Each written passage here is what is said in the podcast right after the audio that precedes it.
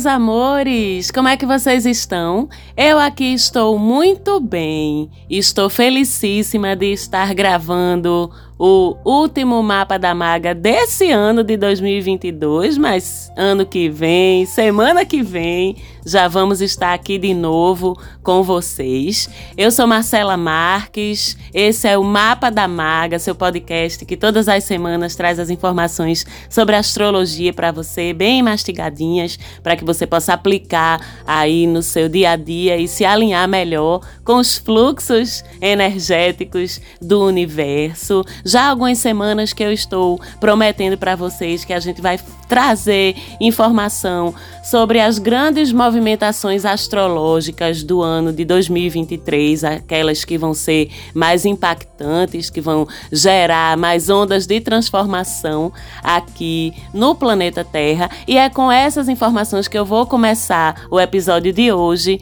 do podcast. A gente começa dizendo que cada ano tem uma vertente da astrologia que trabalha com a regência do ano, em que cada ano é regido por um determinado astro e, consequentemente, os assuntos relativos àquele astro ficam evidenciados dentro daquele ano. Para 2023, nós teremos a Lua como astro regente. Então, os assuntos e prerrogativas da Lua vão ter evidência, vão estar mais em foco, vão estar atuando de forma mais forte, mais potente sobre a gente ao longo do ano. Então, estamos falando de emoções, família, passado, ancestralidade, intuição, princípio do feminino, inclusive para vocês, meninos, que operam também com o princípio feminino dentro de vocês. Estaremos mais cientes conscientes das nossas ciclicidades, das nossas variações de humor, de energia, elas estarão atuando mais fortemente sobre a gente, inclusive os ciclos da lua. Vocês que acompanham o mapa da maga sabem que cada fase da lua ela gerencia a nossa energia, o nosso investimento energético, os nossos esforços de um jeito diferente. Então, estaremos mais sensíveis a essas fases da lua, a sua fase fase nova, sua fase crescente, sua fase cheia, sua fase minguante. Nossas emoções e nossa vitalidade vão estar respondendo de forma mais óbvia, de forma mais nítida a essas variações de humor da nossa mãe celestial, que é a lua. Estaremos muito intuitivas, muito intuitivos. Estaremos mais sensíveis, estaremos mais conectados com as histórias, a história da nossa família, da nossa ancestralidade, o instinto materno vai aflorar aí, viu, pessoal? Seja para maternar nossos próprios filhos e filhas, seja para maternar e cuidar também de outras pessoas. Então é um ano em que as emoções, elas devem estar mais presentes no nosso dia a dia, nosso instinto de cuidar do outro, nossa sensibilidade, inclusive espiritual, e nossa intuição, que vai ser uma grande amiga esse ano se a gente se dispuser e se preparar a entrar em contato e entrar em conexão com essa intuição, aprender a discernir o que é intuição, do que é medo, do que é insegurança, do que é desejo. Isso é um processo que passa por se conhecer melhor, que passa por meditação constante na vida da gente, que passa por fé, que passa por confiança, que passa por limpezas energéticas periódicas periódicas e tudo isso fica inclusive favorecido por essa regência da Lua também durante todo o ano de 2023. Mas tem outras movimentações muito importantes, muito marcantes acontecendo ao longo do ano com os astros que tem o trânsito mais lento, né? Portanto, quando eles mudam de signo, o impacto é muito sensível, a gente sente, a humanidade sente, a Terra sente e a gente sente também particularmente na nossa vida, no nosso dia a dia. Para começar, o primeiro deles é Saturno, que depois de dois anos e meio por aí em Aquário, deixa o signo de Aquário e entra em Peixes no mês de março de 2023. Saturno é sobre as nossas responsabilidades, que tipo de responsabilidades vão estar em evidência a partir dos assuntos das prerrogativas do signo em que ele ocupar. E com Saturno no signo de Peixes, a partir de março, a gente vai estar levando nossa vida espiritual mais a sério, nosso autoconhecimento mais a sério, bem como o bem-estar e os cuidados com outras pessoas ao nosso redor. Deve crescer nossa empatia, nossa preocupação e nossa vontade de ajudar os outros. A gente vai assumir, vai ser chamada, chamado a assumir mais responsabilidades com o nosso entorno e o mundo, de uma forma geral, deve ficar mais compassivo, o que é muito bom.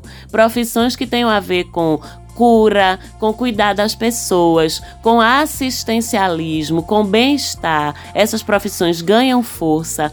Pessoas que trabalham com sua criatividade no mundo das artes também vão estar mais comprometidas com a qualidade do seu trabalho, com a qualidade da sua produção, já que o signo de Peixes é bastante também sobre a nossa sensibilidade para com o que é comovente, para com o que toca o coração das outras pessoas. O chamado espiritual também vai estar fortemente presente. Muita gente vai amadurecer nesse sentido, no sentido do contato com a sua espiritualidade. E a gente sabe que Saturno traz provas mais desafiadoras, né, para que a gente se mostre, se prove merecedora, merecedor de acessar os assuntos do signo em que ele está. Então podemos passar alguns de nós por desafios espirituais, desafios na nossa fé, para que a gente persista nessa fé,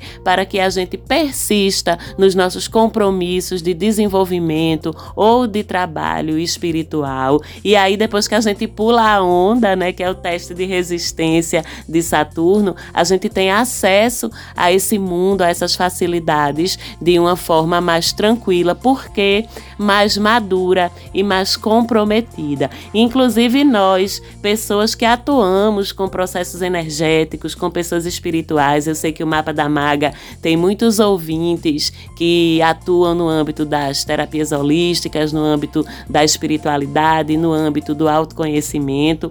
Nós vamos ser chamados a aumentar o nosso comprometimento com o nosso trabalho de cura, de conscientização e de intervenção nos processos de autoconhecimento das outras pessoas. A espiritualidade vai cobrar a gente. Então estejamos preparadas e preparados para corresponder a esse desafio, não só com esse senso de responsabilidade e de compromisso, mas também com um senso de amor e de extrema consciência da importância desse nosso papel, até porque, gente, quem veio para a Terra com esse compromisso de se envolver com as curas emocionais, energéticas, espirituais de outras pessoas, não é porque é anjo e santo, não, tá? Pelo contrário, a gente tá aqui neutralizando karma, neutralizando falhas que a gente cometeu com relação ao cuidado e ao amor que a gente direcionou para as pessoas numa vida anterior. Então, viemos com o compromisso de sermos fatores de transformação, sermos facilitadores, facilitadoras ou canais de curas para as outras pessoas, justamente para que a gente também possa se curar. Então, seremos cobradas e cobrados esse ano e devemos responder com mais amor e mais compromisso, simplesmente, certo? Mas sabemos também que Cada astro e seus movimentos, eles vêm com um lado positivo, com uma facilidade, com um incentivo a algo, mas também vem com alguns desafios, principalmente quando estamos atuando na vibração densa daquele astro e daquele signo. Então, com Saturno em Peixes, a gente pode também cair na tentação mais frequentemente da vitimização podemos em vários momentos nos ver menos dispostos a assumir a responsabilidade sobre as nossas vidas, buscando culpados, colocando a responsabilidade no outro, no governo, no chefe, na economia, na família, no parceiro, na parceira. E com Saturno em Peixes, essa tendência a se vitimizar e a não assumir para a gente a responsabilidade do que a gente pode fazer para mudar as situações que não estão nos agradando, essa tendência aumenta. Então a gente também vai ter que estar vigilante para não se entregar a esses processos de se eximir, de tomar as rédeas das coisas que a gente precisa fazer e mudar na nossa vida, em vez de estarmos paralisados, estagnados e buscando outros culpados, né? É importante que a gente esteja atento para ter atitudes concretas no sentido de assumir a parte de responsabilidade que nos cabe nas coisas e agir para mudar aquilo que está ao nosso alcance mudar. A gente pode também se identificar demais com a dor alheia, sofrer muito ao ponto de ficar difícil a gente atuar positivamente, porque quando a gente se envolve emocionalmente com as coisas de uma forma muito profunda, a gente perde o discernimento e até a capacidade de ser efetivo, efetiva nas nossas ajudas. Então, é importante também a gente estar buscando no dia a dia um certo nível de distanciamento emocional para poder ajudar as outras pessoas melhor. Isso pode parecer uma contradição, mas na verdade não é. E eu que sou aquariana, entendo muito disso, né? Do se manter emocionalmente distante ou imparcial dos problemas das pessoas a quem eu procuro ajudar, justamente para manter o meu discernimento e a minha capacidade de direcionar, orientar, ouvir, aconselhar, acolher, sem que eu me perca desse lugar de aconselhamento para o qual a gente precisa ter equilíbrio emocional. Então, estarmos atentos a isso também para que a gente não se envolva tanto e tão profundamente com as dores das pessoas que a gente vai estar ajudando, de forma que simplesmente não consigamos mais ajudá-las. Temos também ao final de março de 2023, Plutão, que estava há 20 anos, gente, é isso mesmo, não estou exagerando nem brincando, não. Plutão estava há 20 anos em Capricórnio e agora ele deixa Capricórnio e entra em Aquário, é o aquariano se livrando de Saturno e recebendo Plutão. Que fuleiragem! Mas tenham calma. Primeiro, porque não é só aos aquarianos que esse novo trânsito de Plutão vai impactar, embora vá nos impactar bastante sim, mas não apenas a nós aquarianos. Todos nós vamos receber a influência transformadora de Plutão em algum assunto da nossa vida, dependendo da casa que ele for transitar no nosso mapa, né? Veja lá, finalzinho de Capricórnio, comecinho de Aquário onde é que se alinha essa localização de Plutão no seu mapa natal.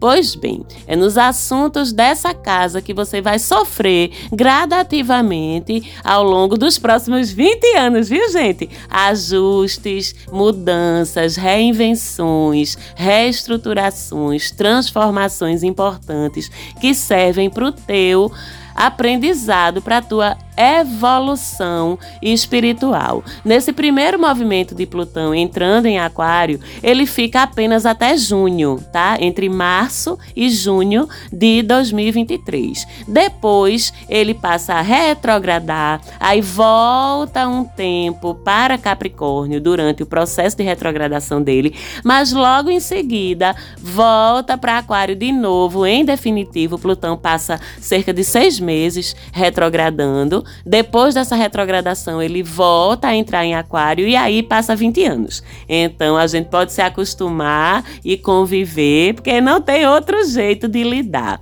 De uma forma coletiva, será uma fase, uma era, podemos dizer assim, de mudanças importantíssimas na evolução da humanidade. Aquário sabemos que vem com a visão do moderno, do revolucionário, do humanitário, do transgressor, do ativista, do político, do militante em prol da equidade, da diversidade, da democracia, do bem-estar de toda a humanidade e do planeta. E Plutão em Aquário então vai provocar transformações e evoluções planetárias em todos esses assuntos. A gente pode esperar ao longo dos próximos 20 anos grandes transformações e evoluções na ecologia, na política, na tecnologia, na ciência, em todos os tipos de inovação em prol do bem-estar da humanidade, nos movimentos sociais, com conflitos sim, porque ao longo dessa trajetória Plutão vai fazer ângulos tensos, aspectos tensos com outros astros. Plutão vai fazer aspectos tensos na vida particular da gente, em cima do nosso mapa natal. Então vão haver momentos desafiadores, sim, momentos conflituosos, sim, mas já sabemos também que a crise e o atrito muitas vezes são fundamentais para que as evoluções, as melhorias, elas possam ocorrer. Então venha Plutão em Aquário, eu permito a transformação positiva na minha vida e você pode sim, quando chegar o momento do trânsito exato, que vai ser só em março, a gente vai falar mais profundamente disso. Mas por agora você já pode ir se preparando, porque a partir de março começa um processo, uma transição de evolução com transformações e mudanças importantes, tanto na nossa vida privada quanto planetárias, certo?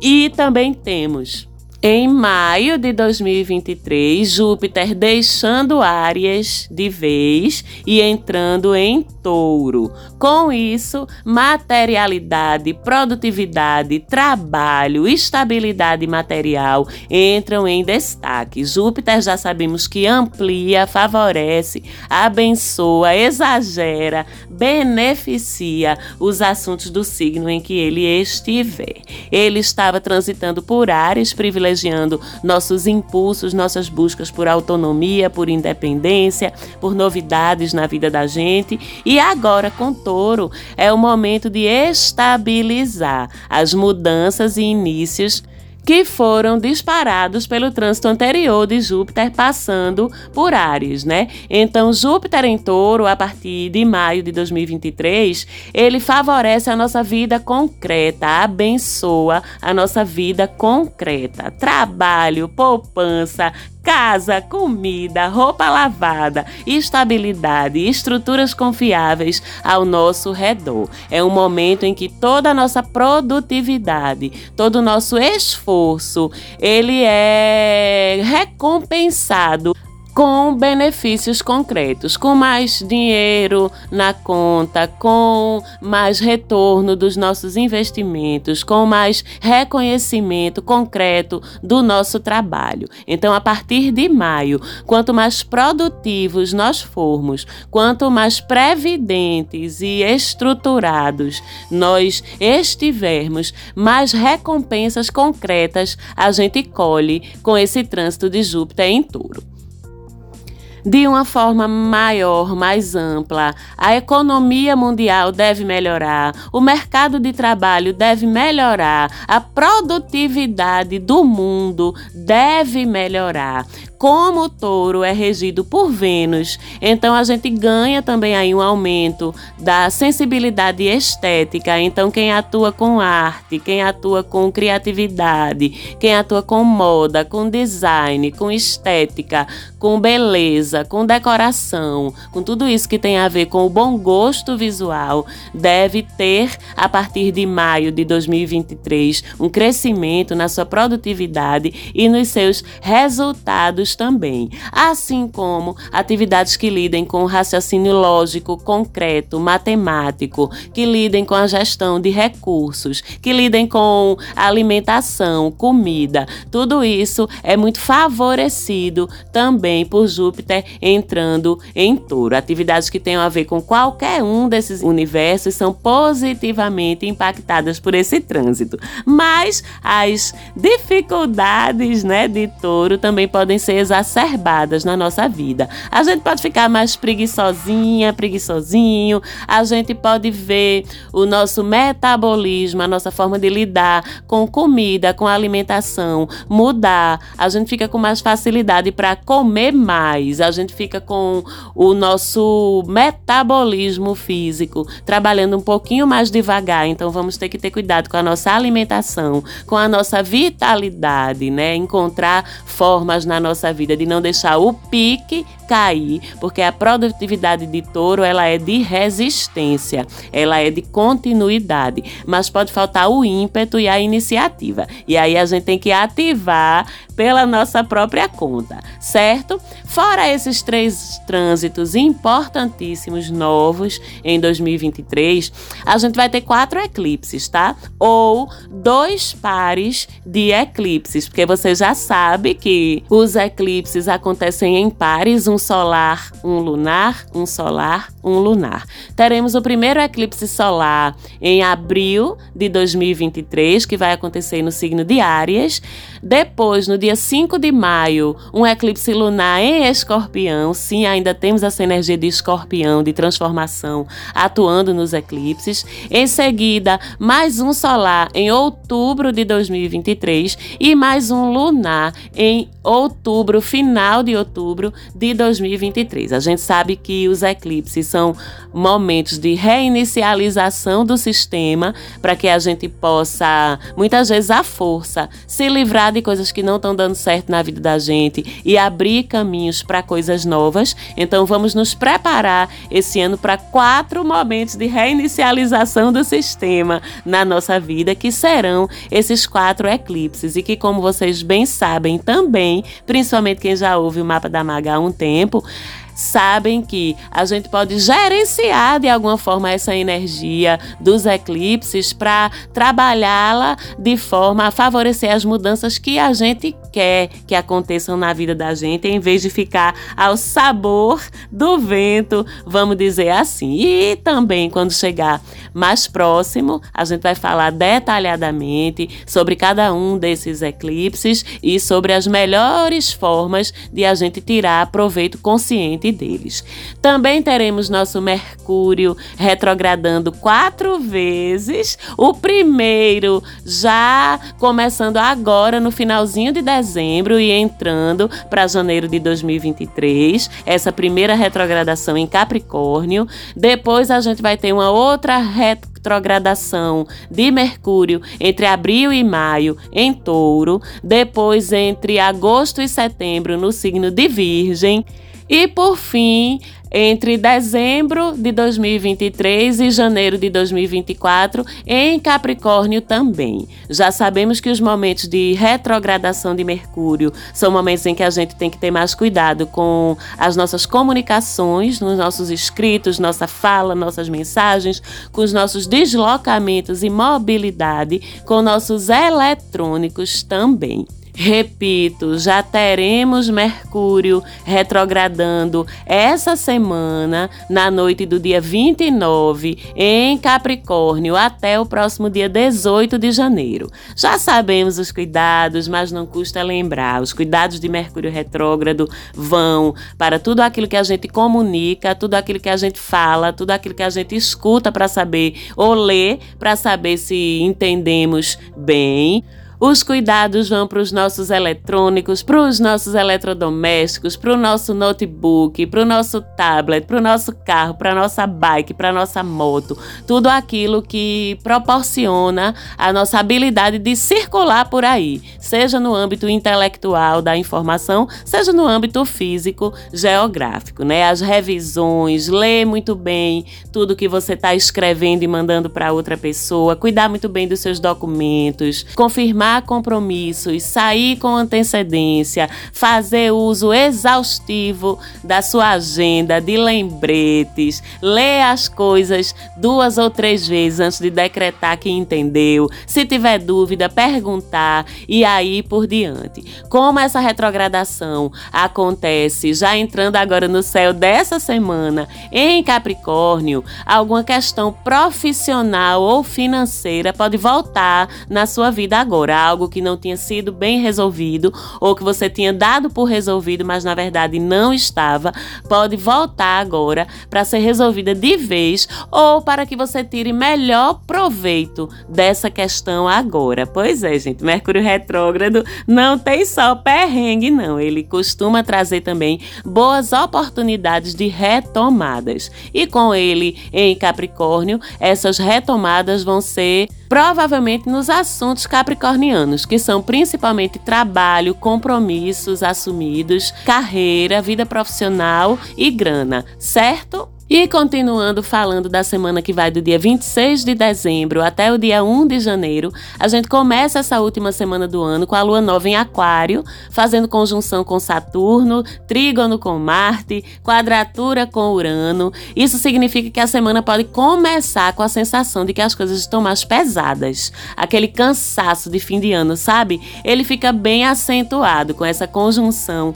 entre a lua e Saturno, ainda reforçada pela quadratura, que é uma aspecto tenso com Urano. Essa quadratura pode fazer com que alguma coisa dê errado ou que alguma coisa incomode você e você não possa resolver, fique de mãos atadas, não consiga fazer nada ou ache que não consiga, mas você pode sim, porque o trígono entre a Lua e Marte vai facilitar iniciativa, proatividade, tirar a bunda da cadeira. Então, naqueles assuntos da semana em que você se vir teoricamente podado ou impossibilitado de fazer um movimento, de resolver uma situação, use sua criatividade, dê um passo, seja mais assertivo para mudar a situação, que aí o aspecto vai ajudar, certo? Na noite do dia 29, a gente tem a lua crescente, a lua deixa de ser nova e passa a ser crescente no signo de Ares, em conjunção com Júpiter, conjunção com Quiron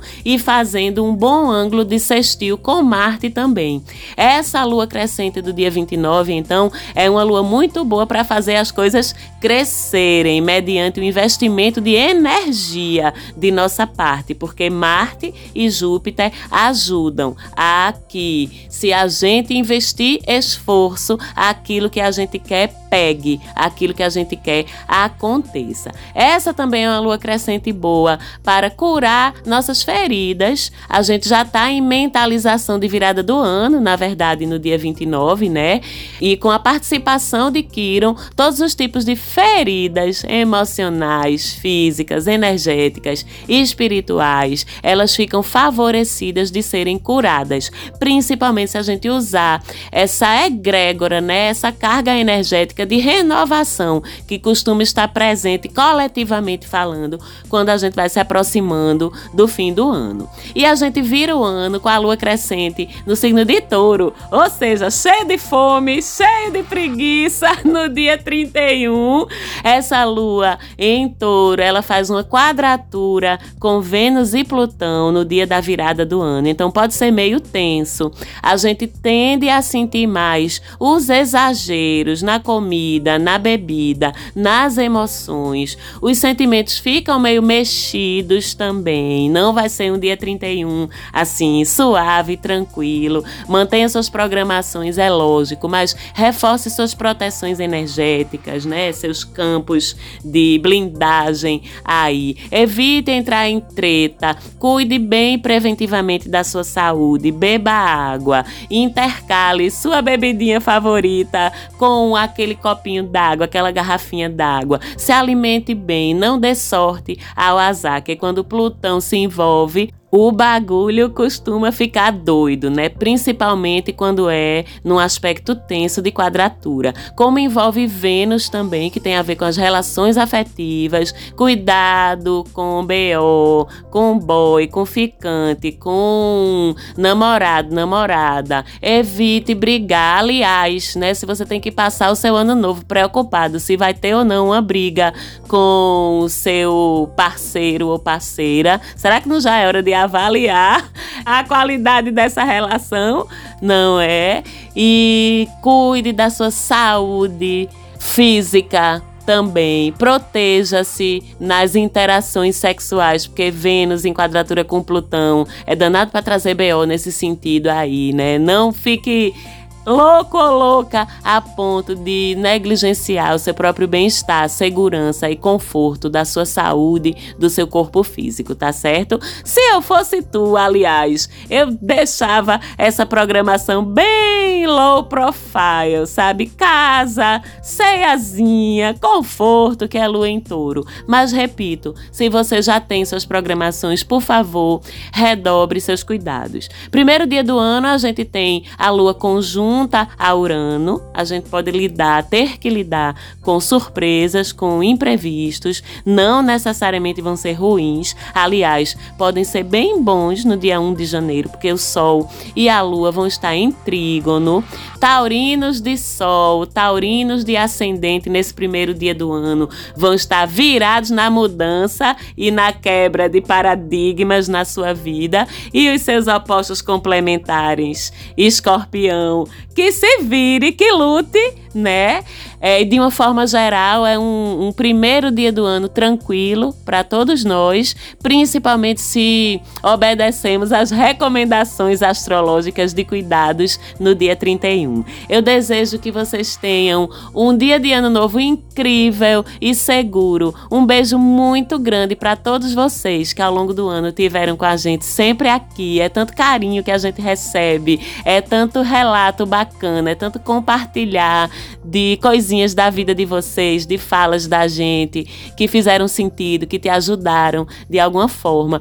E eu sou muito grata por estar aqui fazendo meu papel queimando meus karma através desse serviço tão maravilhoso que é levar informação para vocês, levar cuidado, levar afeto, levar cura para vocês que não sabem, além de trabalhar com astrologia, eu também trabalho com terapias integrativas, terapias energéticas. É uma coisa que eu amo fazer também. Muito feliz ano novo para todos e todas vocês. Se você ainda não segue a gente lá no Instagram, vai lá no arroba Mapa da Maga e manda um oi pra mim, que eu adoro receber o oi de vocês. Um beijo muito grande. Falante áudio, é nós. Um beijo muito grande. Mais um ano de parceria chegando ao seu final e abrindo um outro ciclo de parceria pra gente também. Estamos aqui de novo semana que vem, tudo certo. Um beijo e até lá.